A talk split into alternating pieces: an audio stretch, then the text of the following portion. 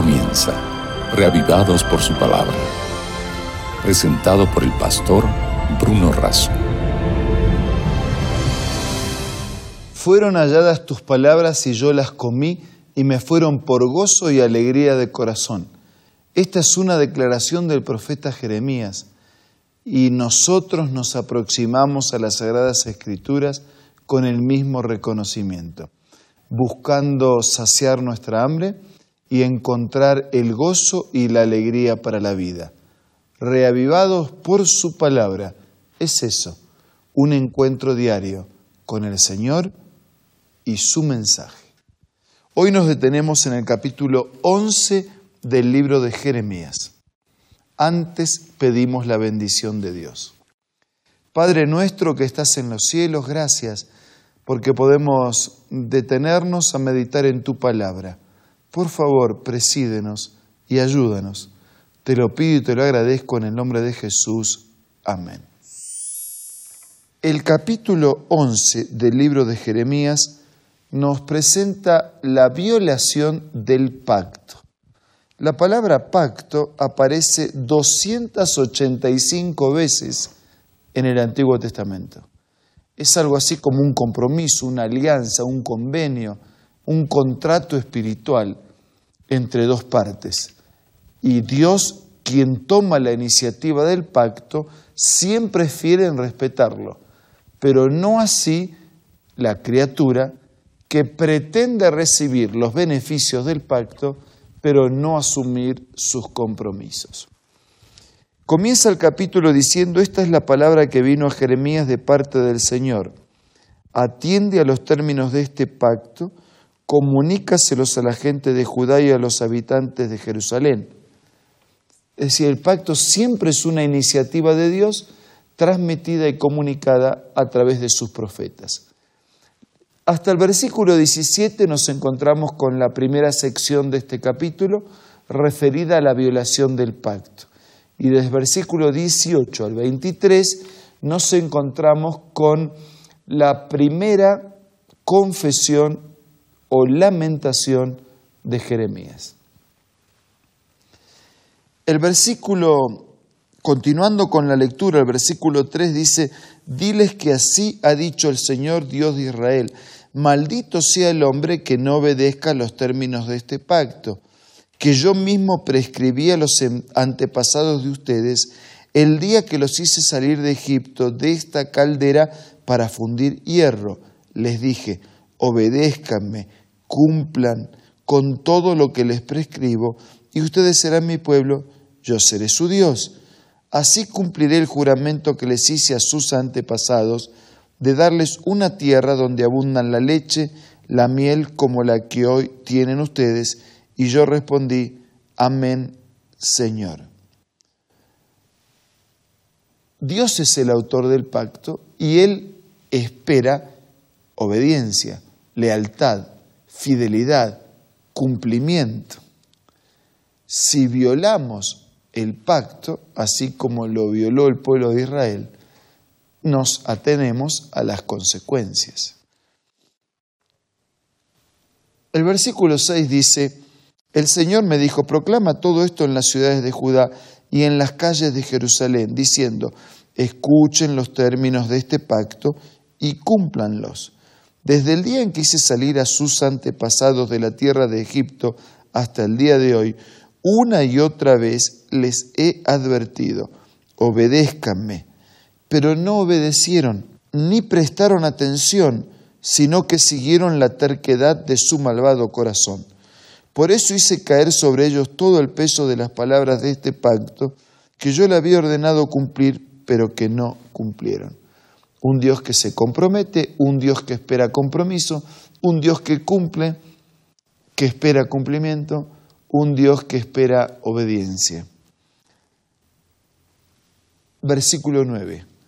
El Señor también me dijo, se está fraguando una conspiración entre los hombres de Judá y los habitantes de Jerusalén. Han vuelto a los mismos pecados de sus antepasados, quienes se negaron a obedecerme. ¿Y cuáles eran los pecados de los antepasados a los que ellos volvieron? se han ido tras otros dioses para servir.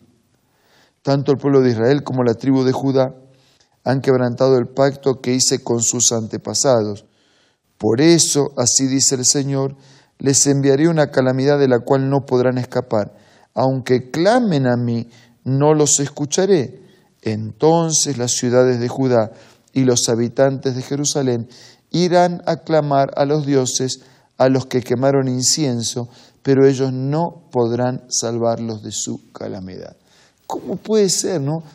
Permanentemente desistían del verdadero Dios, se iban detrás de falsos dioses, buscaban ayuda, ofrecían sacrificios y rituales, no recibían ningún tipo de ayuda y sin embargo, de todas maneras, mantenían el desvío del camino. Versículo 14.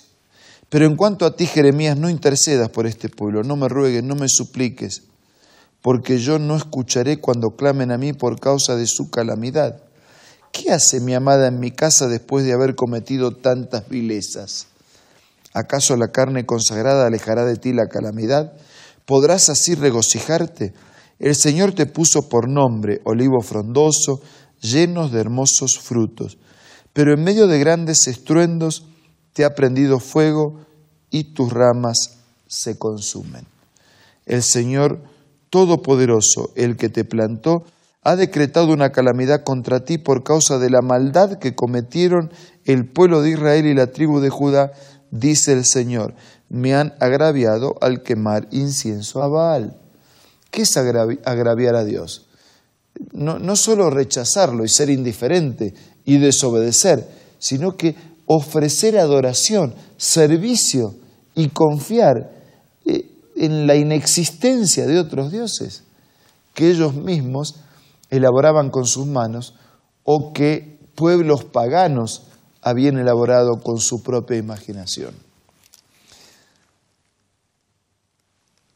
El versículo 18 dice, el Señor me lo hizo saber y lo comprendí, me mostró las maldades que había cometido pero yo era como un manso cordero que es llevado al matadero.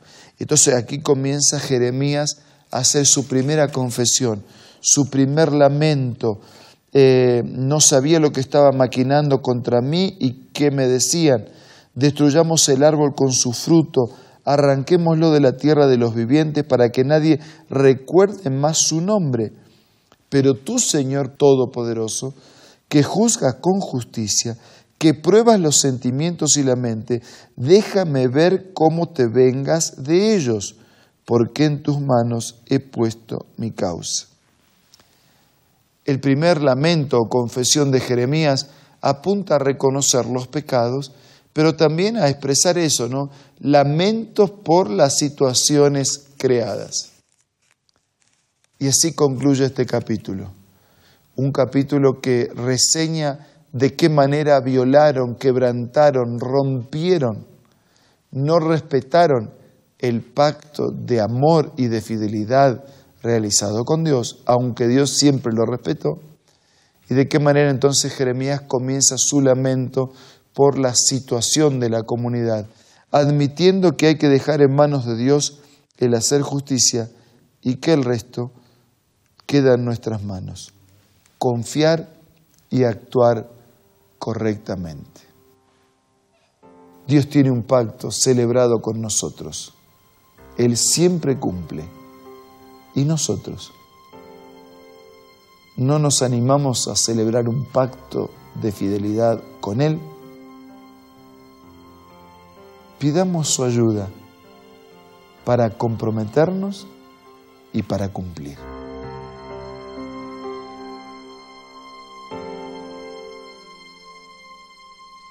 Padre nuestro que estás en los cielos, queremos colocarnos en tus manos, agradecidos porque hiciste un pacto de fidelidad para con nosotros, pidiéndote perdón porque no siempre lo cumplimos y pidiéndote fuerzas para asumir un compromiso nuevo. No queremos leer el libro de Jeremías simplemente como un repaso de historia universal o bíblica queremos entender y reconocer que los problemas de ellos pueden ser los nuestros y no queremos repetirlos. Bendice a todos nuestros queridos amigos, sus luchas, sus necesidades, sus problemas, sus sueños. Te lo pido y te lo agradezco todo en el nombre de Jesús. Amén.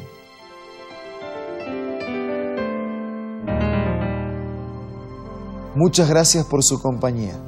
Nos reencontramos mañana para seguir siendo reavivados por su palabra. Esto fue Reavivados por su palabra, presentado por el pastor Bruno Razo.